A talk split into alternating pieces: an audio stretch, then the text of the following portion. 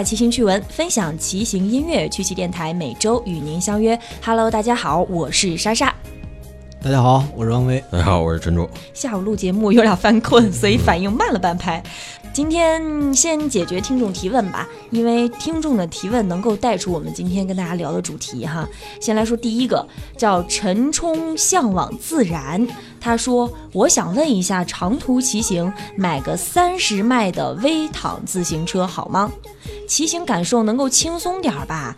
微躺车。”和叠把的旅行车相比，有哪些优缺点呢？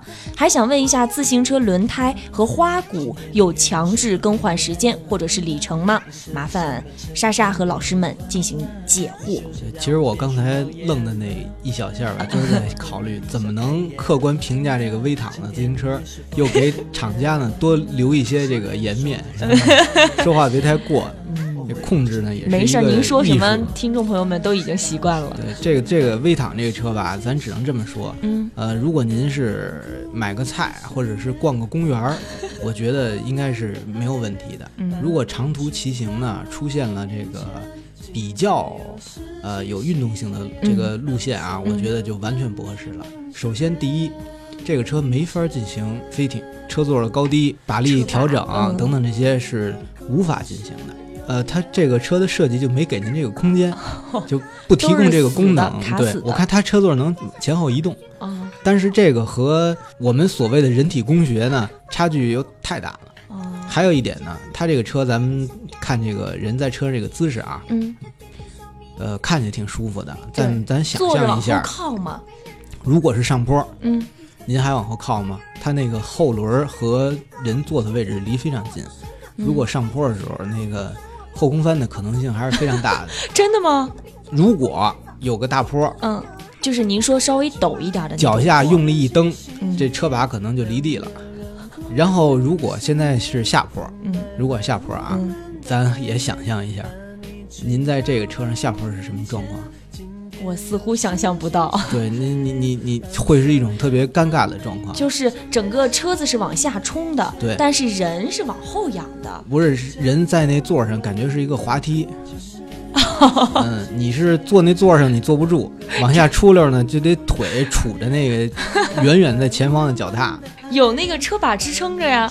呃，如果是下坡的时候全靠车把，咱还得看它那个车把的那个角度，它那个车把的角度有点跟普通自行车相比啊，有点往哈雷那边靠了。对对对对对，这我有深刻体会。一个是转向会特别的过于灵活，其实容易出事故，尤其在下坡的时候。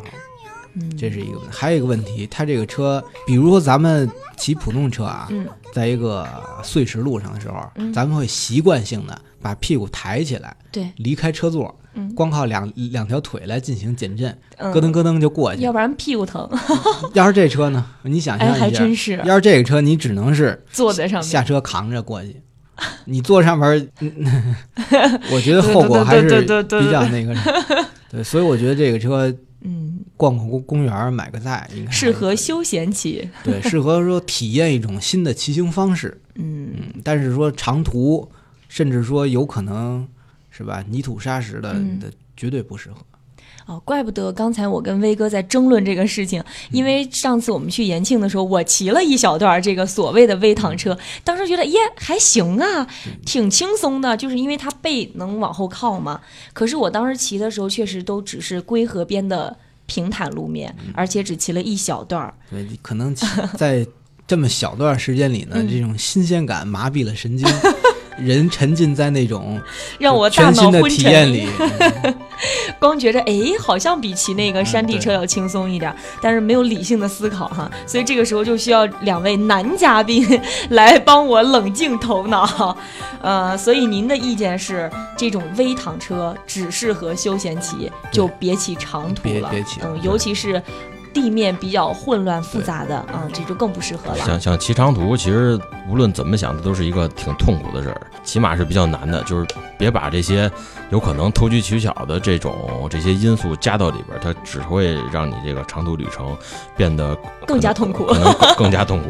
嗯，那刚刚他说到这个微躺车和叠把的旅行车相比，有哪些优缺点？那叠把旅行车都是优点。比如说那个，得是有多嫌弃这个味道，就是。比如叠把旅行车呢，您可以有很大的改造空间，嗯，然后呢，坐车的这个飞艇也非常的如鱼得水，嗯，然后它蝴蝶把有很多握的把位，你骑长途这个姿势累了，手可以换一个姿新的姿势，包括它的这个刹车、变速有好多个安装。安装位置，甚至您可以说在不同的地儿有有的车友是啊，它装两副刹把，嗯，在不同的把位都能刹车，所以既这个能有有一个缓解疲劳，而而且又怎么握都舒服又舒服，哎，这个非常好。总之，威哥满脸就写着因为 四个字不想回答。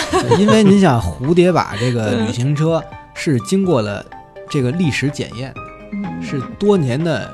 真正的市场需求磨砺出来的，胜者为王的产品，要么也不会把这种舒适的车把的类型放在长途的旅行车上来使用哈。嗯，那这个问题反正就是没有可比性，怎么着都是叠把 KO 了微躺车。然后后边还有那个什么那个有没有强制报废？是那个对，就是自行车轮胎和花鼓有强制更换的时间或者里程吗？这个都没有，质量好的产品，嗯，都能用好长好长时间。所以就是也不用定期或者是定里程的去更换，像自己像那个汽车保养一样，好像开够了多少公里，然后必须得去做个大保健。这个就是只要你质量好，它不坏，你就能一直用。对，不像汽车那也是四 S 店让您去忽悠人呢，是吗？对，你不去他们哪开支呢？好，这是第一个听众提问。非常受威哥嫌弃的一个问题。第二个叫做苦涩的冷咖啡，他说：“禧玛诺的油压碟刹能骑行川藏线吗？”各种刹车只要是。正规厂商产品，无论是这个碟刹、微刹，还有公路加气，骑这个川藏线、青藏线都是没有什么问题的。它这个，我觉得它可能主要想问是这个耐用度和修理。嗯，因为现在的这个这这个油压的这个刹车，就是只要是你在出发前，你像比如说你骑这个，它是它是骑川藏线是吧？对的。川藏线大概如果从成都走，大概两千多公里，两千多公里，你就在出发前。找一个车店给你整个就是把这个检查一下，或者是比如说重新注个油啊，或者怎么着，让它达到这个最好的工作状态，然后你就走。这两千公里出故障的几率应该是非常非常低的，就是按照现在的整个产品的这个这个良品率和这个工作的平常工作这状态，是出问题的几率是非常低的。你像呃川藏线，你爬大坡完了放坡，像什么米米拉山什么的这种，你下坡。可能肯肯定下不到它这个碟片出问题，这这个带肯定是可以放心使用。您的意思就是说，跟这个刹车的类型其实没有什么关系哈。现在基本上市面上能够存在的这个刹车，它都能够满足这个呃骑行川藏线的需求。对对对。但我记得之前咱们不是做过两期关于长途骑行的这个节目嘛？当时也是建议大家，如果说害怕出问题，呃，微刹要比碟刹会更保险一点。有这个之之前也不是之前说的是那个线碟比油碟的那个保险系数大一些，因为它比较好修。这些都是从万一坏了好修的角度来考虑。哦，但是就其实它这个还还可以哈。对，一般不会出问题，除非这个。出门之之前 没没做大保健，没没有没有烧香什么的，人人人品太不好了，经常干了什么坏事。好，这是今天的两个听众提问哈，嗯，也借着这个第二个听众的提问，说这个油压碟刹的问题，我们今天来重点跟大家说一说刹车系统哈。之前跟大家该介绍的什么车架、呃前叉，然后还有套件，各种能介绍都介绍了。然后今天我们分两期哈，第一期我们先说。刹车系统，然后等会儿我们再给大家录一个这个关于脚踏的，反正我们能想到的，尽量都给大家普及到。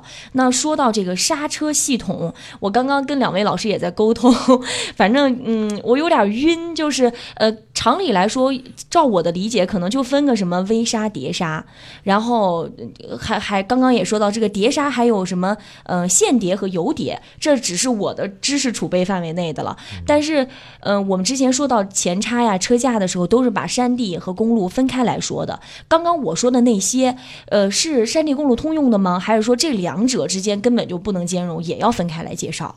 不兼容，都不通用。无情的拒绝了我，我还以为我终于能有一期掌握的知识还比较全面的了，结果发现根本就不够。这个关于刹车这个零部件问题啊，大面上由陈老师主要介绍啊，因为陈老师。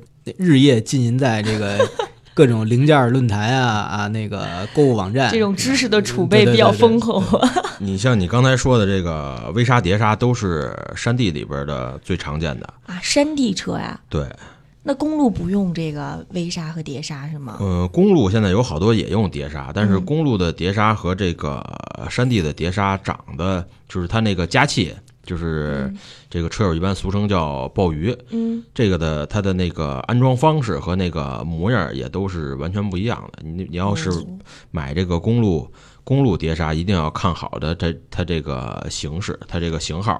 然后还有你那个车架是安什么样的公路碟刹？嗯，这个都要先看好，因为它跟这个山地的是真是真是不太一样。就是乍一看差不多，但是就是装不上。对，就完全不能通用呗。对对。嗯，那如果要这样的话，咱们就山地和公路还是按老套路来分开跟大家介绍吧。对，行，那先说简单的山地，我能理解的。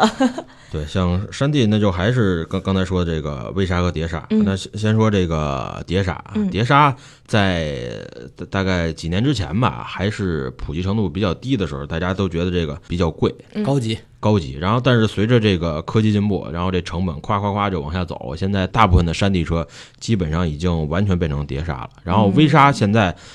从之前的那个统治地位，到现在到变成了一些那个追求情怀的这么一个一个一个玩物了。反正就像您选择钢架一样。对对对，就像因为以前的微刹是代表都是便宜，嗯，然后但是现在还在还在用的微刹都是比较比较高端的货色。哦，对，然后你像这咱咱又又串了，再再说回这碟刹，碟刹主要就还是这个。这个油碟，像刚刚才那个回答问题说的那个油压碟刹，它这个是通过从这个手刹这块一直到那个加气，它中间是靠油的这个这个压力来控制它来刹车。嗯，然后线线呢，线碟就顾顾名思义就是通过线的拉动来来进行这个来进行刹车。然后然后就是就得说到它这个。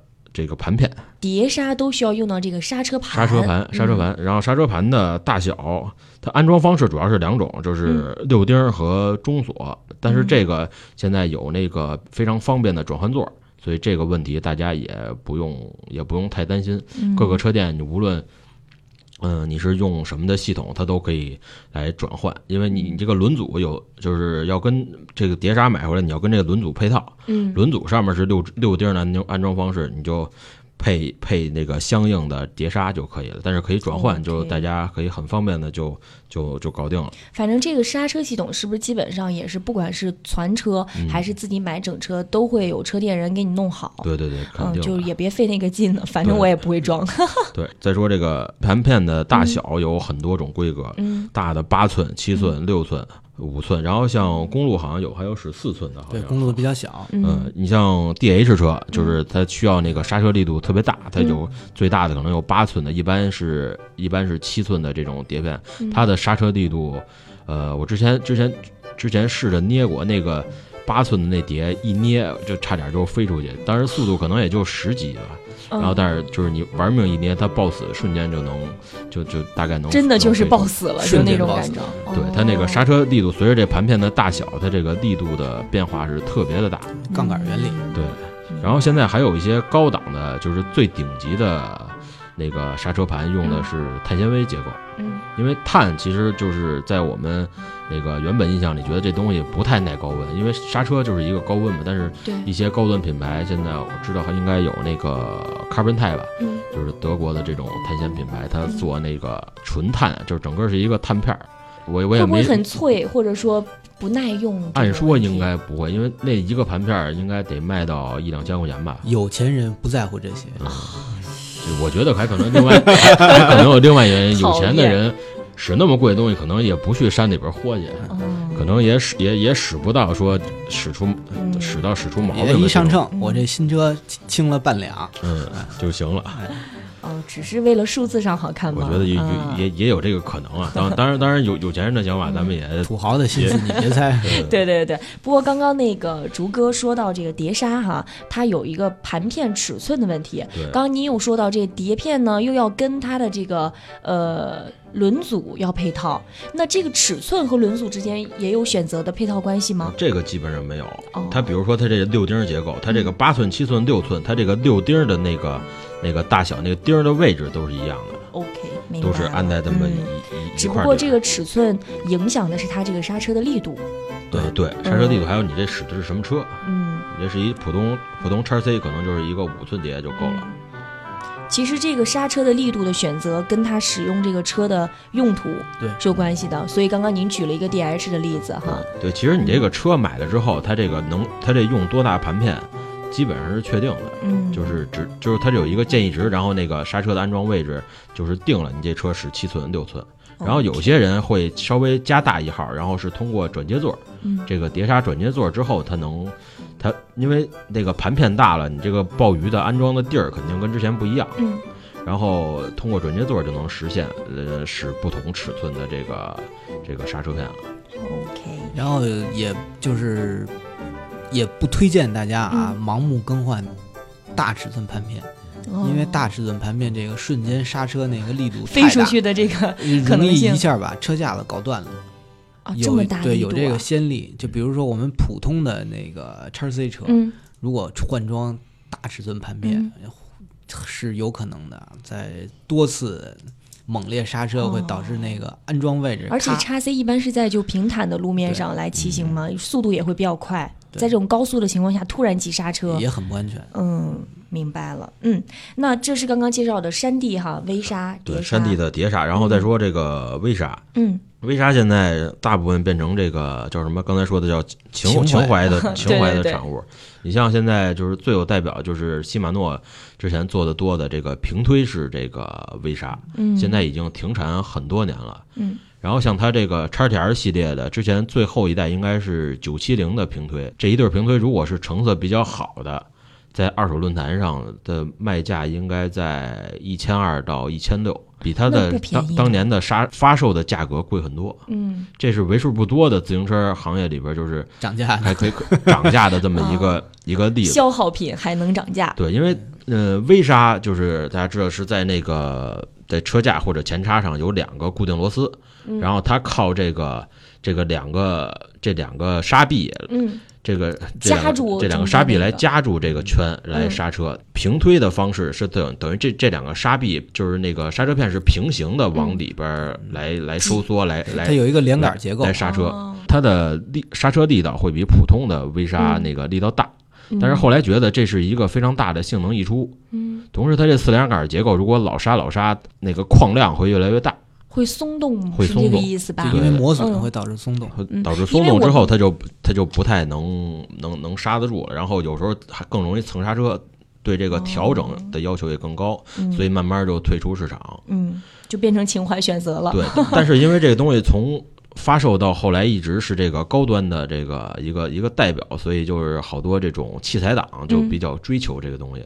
嗯，当然这又是土豪的车友选择了。对 对，嗯然后还有一个微刹，就是更更少见的是这个液压的微刹，它等于是安装上之后，它整个刹臂还有安装位置那个都都不动，它唯一动的是刹车块儿。对，它只有那闸皮嗯会就横向的嗯，往里边动，因为它里边是靠那个活塞推动的，它不是那个杆儿连着一块儿这样，它等于就是一个坨儿，嗯里头有一个活塞，只是推着闸皮往前走。对，这个玩意儿因为是那个重量特别沉，嗯然后使的人就是当年使得起的人极少，所以淘淘淘汰的比这个平推式微刹还快 还。要快。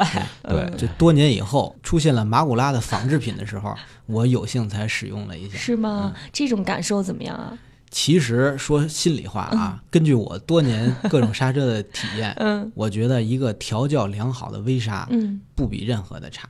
啊，哦，后来后来这些好像是您在之前的节目当中也一直推崇的这个。对我认为后来这所有这嗯些更新换代呢，其实都是厂家的阴谋，不出新产品。这个威哥啊，一说话就得往那些阴谋论上靠一靠，我觉得。嗯，因竹哥发现了吗？因因为你换这个沙块总比那个换刹车盘还有鲍鱼来灵派儿比这个便宜的多，嗯，所以还是换那个久而久之哈，厂家的利益比较大。其实还有其实有一点是比较客观的，嗯。就是微刹好用的前提是嗯。得能调好，嗯，它不像后来的碟刹傻瓜似的，螺丝一拧就好使了。啊，嗯、那微刹调不好会特别不好使。看着好像觉得微刹比碟刹要简单似的，但其实真正想调好，好像不是很对里边那几几根小弹簧，嗯，调的时候有有点玄学，因为你它几个小弹簧，你得让它两边又对称，嗯，位置又合适，又又得是平的，嗯，然后平的呢又不能捏的时候出杂音。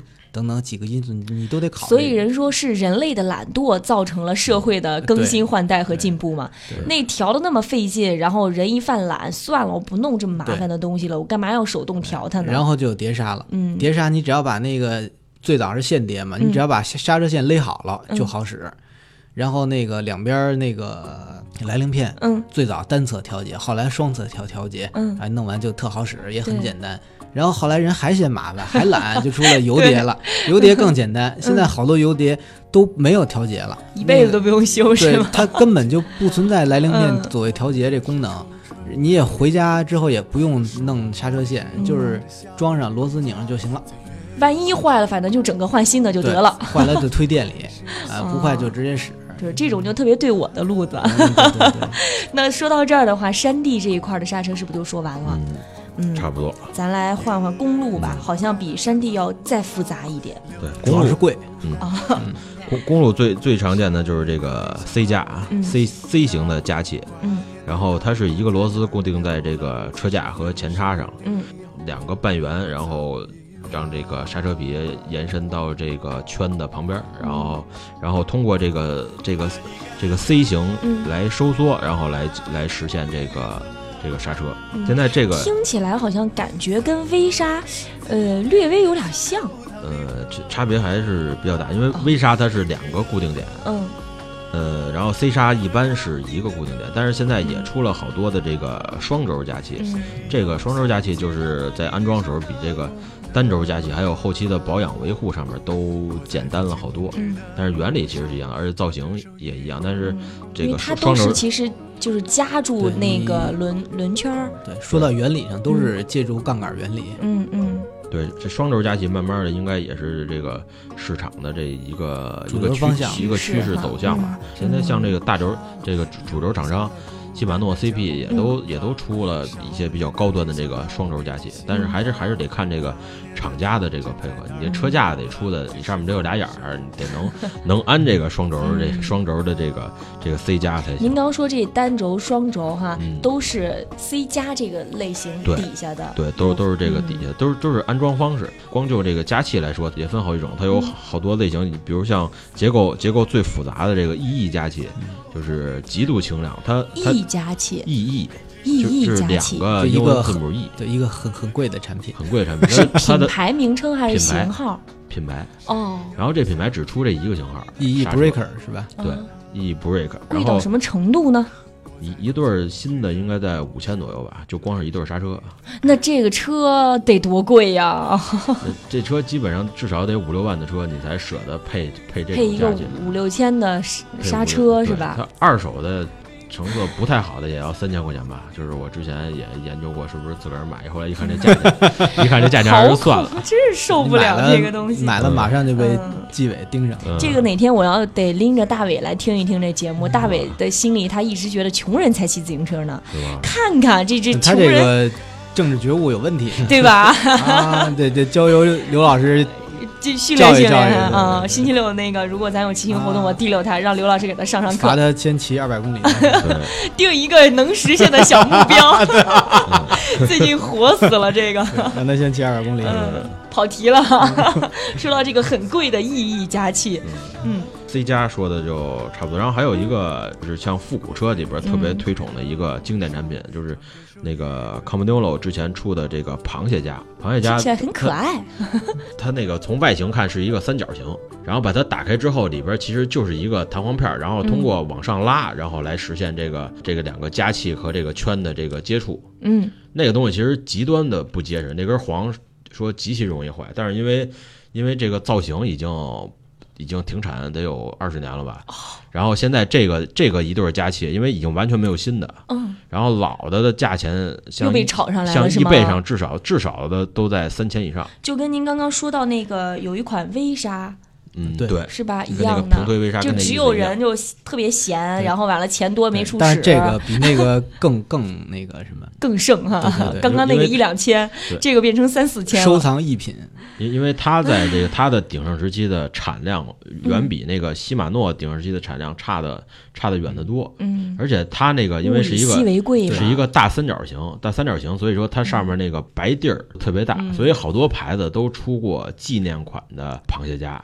刚好能放下一个大 logo，对你像梅花，你上面那如果是带一个梅花，这一个加起可能就就五千一对了。嗯，然后如果带一个德罗萨的头芯儿，可能也是五六千，而且极就是存世量极少，你能能找到就不错了。就就一般，如果是喜好这个的，也就不太管这个价钱了。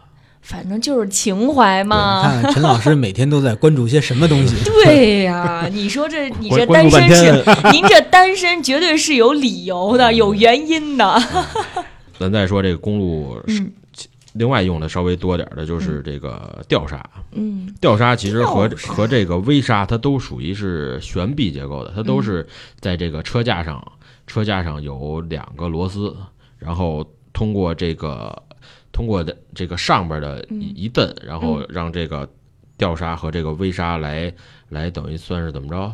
算是叫哎，您说的这些个刹车系统啊，我在网上都能找得着对应的图片，让听众就肯定有。因为是您光说哈、如果光从听觉上，我可能很难理解怎么调一下啊，怎么加一。这吊刹，我说简单点啊，就咱们在大街上、嗯车棚里、嗯那些五年、十年前的老式的山地车上，嗯，大量都是这吊吊刹都是这个。这个以东西前用在山地车上，现在用在公路了。对，以前是低端山地车用，哦现在呢是公路越野的赛车、比赛用车用。哦它这个这种结构的刹车呢，就是如果成低成本制造，性能会特别不好。嗯你就必须得造的特别高级，它才能弥补一些它这个先天性能的缺陷。嗯但是它性能依然比不了其他的这个几个类型。它的好处就是排泥，它不怕那个泥堆上。像咱们现在公路越野比赛、嗯都是那个田间地头，对，所以对那大泥糊上，其他刹车受不了，嗯，因为一般有泥的话，它刹车就直接就对，就废了。废了，对对啊根本就发挥不出效果。只有这个能扛得住这种恶劣的比赛。所以刚刚我本来还想说呢，我说既然这么难使，干嘛还存着它呀？不不应该被历史淘汰呀？哎，可能就是因为这有这么一块儿地方。对，嗯另外它跟这个普通的这个 C 加比起来，它的嗯地儿更大，可以安这个更宽的轮胎。同时也哦像有一些公路越野使的那个公路的齿胎，嗯那个 C 加是不可能满足的，嗯就只有这种吊刹或者是碟刹公路的时候，才能才能安上这种比较宽或者甚至是带齿儿的这种公路胎。说点儿灌鸡汤的话，我突然觉得这跟做人是一样的。其实，就你得有点不可替代性，你才能够 不被社会淘汰。他这个就属于虽然哪哪都不好，但唯一有那么一点两点，一招鲜，真的是别人取代不了。嗯，然然后，然后再说再说说这个公路的碟刹，因为本来公路碟刹迎迎来了他的这个职业生涯的一个大转机，曙光。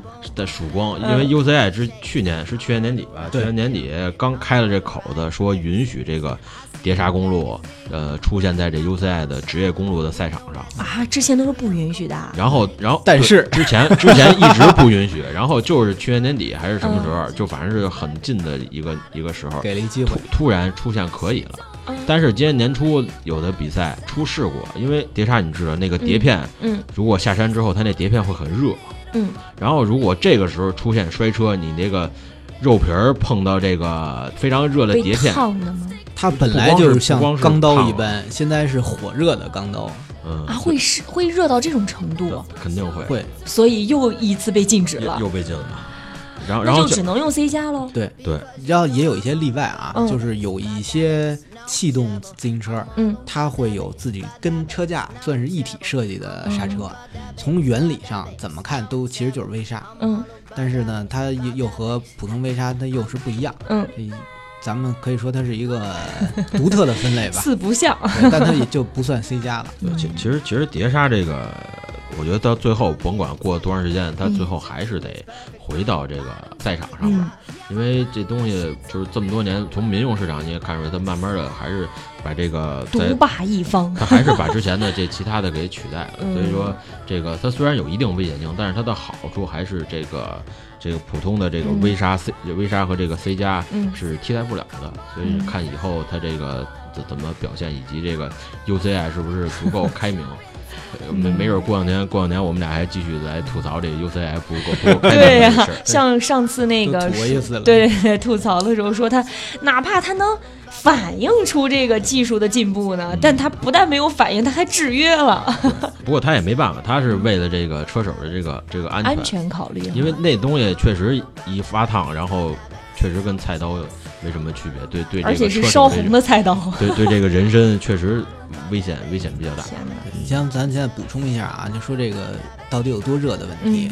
像有些朋友用这个油压的微刹，下山的时候，如果长时间捏着刹车不放，有可能会导致刹车油沸腾，就油管里的油会沸腾，就会热到这个程度。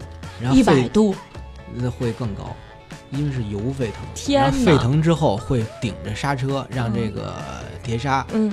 进入强制抱死的状态，突然就对，因为沸腾膨胀了，就是所以说那很危险。呃，但是这个只是很极端的情况啊，咱只是说它能热到什么程度。所以后来西马诺它新的碟刹嘛，上面都带散热片的。哦，这也是一种解决问题的方式，对吧？如果这个都能用散热的方式把这个给解决了，是不是以后也会重新回到赛场？对，当然大家也不用害怕啊，这个沸腾这种情况是长时间。下坡一直抱死的这个，一般咱们不会犯这种低级普通骑友基本上也不会骑那么大的强度。对嗯，刚刚说了，这是公路的有三大块哈，一个 C 加，一个吊刹，还有一个碟刹。呃，除此之外还有别的类型的刹车吗？嗯，别的刹车就可能现在用的更少一点。你像都是被历史淘汰的，是吗？对，你像最 最早的这个倒轮闸，这什么什么倒轮闸。倒轮闸，对，就是倒刹，对，可可以这么说吧。你像死飞 不是死飞都不是死飞，肯定死飞不是不能刹车，完了只有往后倒才停下来吗？这个问题吧，你你真正死飞爱好者要是听你这个话，就想肯定给我翻无数白眼儿是吗？那想揍你 啊？为什么？其实因为他们觉得你管倒轮闸叫死飞是一种侮辱。那死飞到底用的是什么闸呢？死飞没有闸。对他没闸，他还有理了。但但是这个是一，嗯，这个可以上升到两个文化阶层里边。哦，死飞代表的是一一个这个，呃，后现代的一个 文化范畴。但倒轮闸是这种不懂回家问爷爷，那个是 古代的事情。啊，这么大的差距。对，嗯。不过现在，哎呀，算了，我不说了，不想得罪某一帮人。我觉得现在大街上骑死飞的人也。好杀马特呀！哎，这个还还，我我我虽然呢也不是那一边的爱好者啊，但是我得站在这说句公道话，你在大街上看见的百分之九十九不是死飞，是吗？对，那个那个马赫老师，嗯，我第一次听这词儿啊，是马赫老师说的，叫彩飞。你在大人家见的真的百分之九十九以上是彩飞，他们很可能装着倒着炸，因为他们那都是。这都是淘宝不良商家假装，就是原先死飞这个车，在我心目当中是很很高端、很酷的一个事情。它本来也应该是啊，日本是吧？嗯，对，就是很多特别帅的年轻人就很爱骑这个东西。结果现在我慢慢慢慢慢慢发现，每个发廊门口都停对对，荧光绿对。对，那都是你懂的，那都是淘宝的彩飞，那是一种伪劣、假冒伪劣产品。那并不是真的死飞，是吧？对，应该集中三幺五进行大量的销毁啊、焚烧啊、压路机压，应该进行这种行为。那那种彩飞价钱基本上五百块钱到八百块钱就就搞定一辆车，还不如我的 原来什么九八八，现在四八八，就这个。那肯定肯定不如你差远了，那差远了。真正的死飞是没有刹车，对。然后他们那种街上的踩飞，其实有可能会存在您刚刚说的这个倒刹。对，他有时候会安一个前刹。那种踩飞就是什么破安什么，只要你这人上车没摔死，他们就不管。魏哥每天都是来负责吐槽的是吗？吐槽和翻白眼儿。那这个倒刹常常是用在倒刹，就是比较老的这种老通勤车上会比较多。老通勤啊，然后很少一些现在的这个比较高级通勤车啊，追求复古情怀也会用。哦，反正像我们这种零零后的宝宝，这种复古的玩具都是离我们很遥远的，所以宝宝不懂也是可以理解的。对，不你像我之前也没也几乎没骑过。你像你像我爹那种也是宝宝，对，你像我爹那种以前骑什么永久、五羊、凤凰的这种，可能五六十年代的产品用的倒刹可能稍微 稍微多一些。尤其我之前听他们说是在山城，什么重庆、青岛这种地方，它更多。嗯，这个原理其实想想还是挺可爱的。就是我往前走，我不想往前走，我想让它停住，那我就往后退好了。哎，这个很好玩啊。呃，除了这个倒刹之外，还有别的吗？还有，就像刚才说那死飞，其实就是没没没刹车，没有刹车也算一种刹车系统啊。其实就是用脚刹。还有纯纯纯真的脚刹呢？还真有脚刹呀！对你这还真是有一种纯真的脚刹。你观察街上这个拾荒的大爷，我有一种不祥的预感。和那个 拉拉泔水的那个大板车，嗯，他们会在车架前三角的下管处用铁丝固定一个裁成。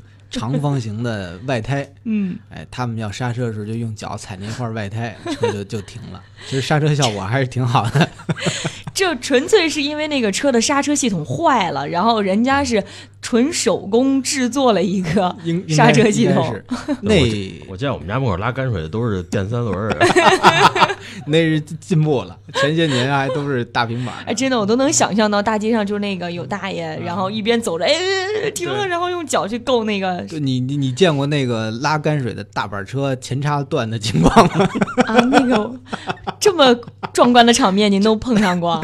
我这个题外话啊，不过非常壮观。骑着骑着车，前叉齐根就断了，一车的泔水就那咱说正经的啊，这种车呢，它实际上应该用的都是爆刹。爆刹对，就是它后轴三轮车后轴的位置，有那么一圈跟皮带似的东西，嗯，然后这边一蹬，那皮带就收紧了，嗯，就勒着那后轴就停下了。它一般都是这种这种刹车。爆刹，爆是爆死的意思吗？爆死的对。然后咱们少部分那个公主车也用这种。公主车，你看有的那车，你能看那个后边后轱辘后轴那个位置，嗯，有一根裸露在外的弹簧。就是为了那个，这还真没注意。他就是抱死之后，靠这弹簧再给撑开了，嗯，别一直别一直抱死，嗯。然后咱那好多三轮会看见他那后轴那儿坠一砖头，你你见过吗？你逗我呢？真真的，你你没没没注意过吗？我没。陈老师肯定知道这事儿，后轴有一砖头坠那儿，也是干这个，就是你抱死之后。靠砖头的重力把再撑开了。现在真的还有车用这种东西吗？现在很少，因为都都电动 low。确实，现在都电三轮了，嗯，都高级。果然是被时代的车轮淘汰了。它电三轮、油三轮，它那个传动装置是是改装了，但是它制动装置这砖头依然还在。好可爱，我觉得这东西就就这半头砖支撑了我国这个毛细血管里边这个物流产业。然后最后一种啊，刹车类型，差不多就算是啊，就是是就是这个鼓刹。鼓刹对，然后汽车经常有鼓刹。过去老一点汽车，包括有一些越野车，现在也用那个鼓刹。其实鼓刹就是像爆刹，咱是从外往里爆；鼓刹是是从里往外顶。是从里往外反方向的感觉，然后顶着那个刹车鼓的那个外壳的内内内侧，嗯，然后它实际上这个优点就是在于它越顶劲儿越大，它有一个角度撑着，嗯，越顶劲儿越大。但是实际上这个东西，什么维护保养啊，重量体积都不合适，基本所以又被淘汰了。对对对，只有 一小部分公主车还用着。哦。一小部分的肯定也不是主流的品牌，但是说呢，这个鼓刹和爆刹这个吧，并不是说它有多不好。嗯，其实作为日常通勤来说，完全可以达到使用。嗯，那为什么会被历史淘汰呢？因为厂家得做更好的这个奇技淫巧的产品，卖更多的钱。嗯，好的。这今天要不说这么多哈，我还真 以为刹车就很简单嘛，刹车嘛，骑的过程当中，对，让它停下来不就行了吗？原来有这么多的分类和讲究。对，你要说光停下来，对，脚底板更好使，直接蹦下来。但是那种公路车骑到七八十公里速度的时候，这个不跟开汽车跳车一样，然后就磨到大腿根了，这太可怕了。所以啊，真的是多亏了两位老师给我们长知识。但是又回到以前的这个老套路哈，说完了这么多，就是他这个传车的朋友，他保准也是需要介绍一些比较好用的品牌啊，性价比比较高的，可以供他们选择的。嗯，对今天节目最后，其实刹车的各种品牌也是特别多。先说一个就是比较小块的，就这刹车皮的品牌，换单换刹车皮用的比较多。一个是这个 Cool Stop。就是酷就可以，它是 K O L，其实就是他可能想表达就是比较凉的意思，我觉得是。酷是吧？对，然后还有一个 Swiss Stop，就是瑞士停。哦，我现在突然感受到为什么大伟说你是呃胡同英语。上周不是一起去瑞士采访吗？我当时跟大伟信誓旦旦的说：“我说大伟别担心，咱们有竹哥在呢，竹哥英语倍儿棒，经常出国。”然后那天一采访说了两句之后，大伟那个悻悻的跟我说：“说沙姐，我怎么觉得这个竹哥这英语有点胡同英语的意思呀？我还没明白。”刚刚一听，真是，这跟老炮儿也是冯小刚的英语差不多。我就接着说，又岔开了。然后这两个刹车皮的牌子还是比较好的，就是想单门升级这刹车皮的，嗯，可以选择这个这两个牌子。尤其像这个 Space Stop，就是比较高端，一对儿一车份刹车皮可能至少要在两百多。嗯，然后另外就是，如果赶上下雨天，尽量别少骑车出门，尤其尤其是车比较高端，刹车皮也比较高端，因为一下雨它这个磨损的特别快。哦，这算是您给这广大车友关于刹车系统使用的一个小建议，是吧？对，其实主要是磨磨完了比较贵，还得接着换。一切都是因为钱呀。对，然后好几毛。嗯，然后像这个。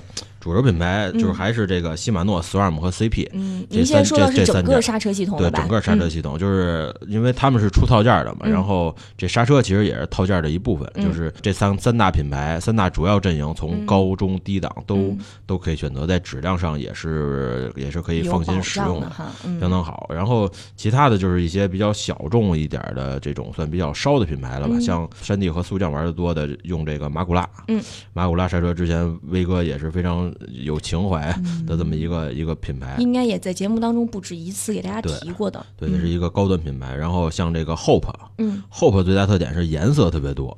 比如说你想配，您说的这个 Hope 怎么拼呢？就是就是希望 Hope 这牌子颜色，它的阳极做的都特别颜色特别显眼。嗯，你是要嫩绿的，要这个鲜紫的。突然想到了彩飞啊，大红的，就是这个在都都有。碟片有粉色樱花纹路的。哟，那这姑娘应该特别喜欢吧？那但是姑娘不喜欢它的价格，贵是吗？这个还有这个海耶斯，嗯，之前我最早玩过一个叉 C 车，就是这这个海耶斯的刹车，它当时是比较便宜，但是现在几年好像见的比较少了。嗯，然后还有 SRAM 的这个 Avidi，嗯。它的这个碟刹产品线里边有好多的高端的型号，都是归在这个 AVD 底下的。然后再再说一些就是公路公路加气，因为公路加气它如果是单门拎出来的品牌都是比较贵的。你像以情怀为主的就是这个 PAL，嗯，P A U L。嗯，然后这个牌子无论是吊砂还是还是这个微砂还是这个砂把，嗯，它的刹把都是特别好看，不是求性能，但是它的外形，它 CNC 做的特别漂亮，就是呃，一般如果。对这个特别适应这个看脸的时代。对，如果你是对这个什么工业什么这种这种东西特别有兴趣的这种男孩，你一看这个泡的东西都会特别喜欢。抛光抛的锃亮，对，特别好看。然后这就是几个比较轻的，像这个 AX Lightness，嗯，然后是一个就是德国的一个毒品级的。这个刹车跟之前说对，之前咱说那个 EE 加气，那就是它有好多两杆结构，一对新的可能在五千，但是这个 AX Lightness 它的最顶级的这个 C 加的一对加气，大概价钱可能在一万，就是它一对一对刹车整个的重量可能加一块可能也就一百克。就大概是这种。然后它的一对这个刹车靴，就是放刹车皮的这个容器叫刹车靴，这那一对刹车靴一车份四个可能要一千块。就是你就想这个东西，不要在节目里撅撅嘴翻白眼儿。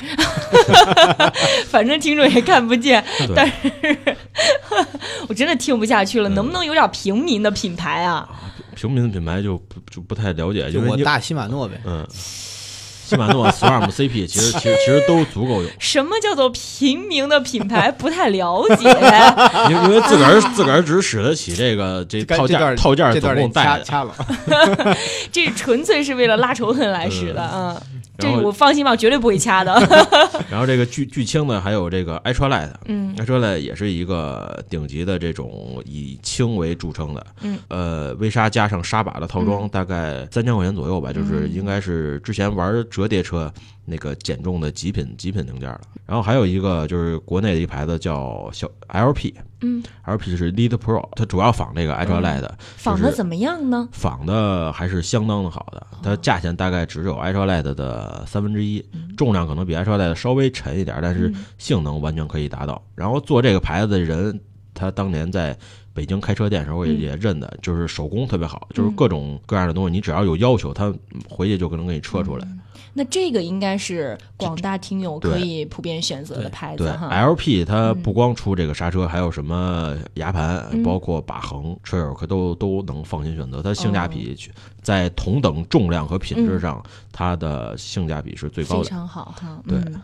以后就多推荐一些这样的东西，像那种动辄就上万的，你这你 就等着我给你翻白眼儿呢。然后，然后还有民用品牌比较多，这个燕豪，燕豪刹车也是性价比极高，然后和这个西马诺 Swarm 也是品质差不太多。嗯，还有一个是 Radia，Radia 也是 CNC 做的很漂亮，虽然就是没有之前说的炮那么漂亮。您刚说的 CNC 是什么意思呀？CNC 就是切削，就是整个的横断面是切下来的，然后所以上面有。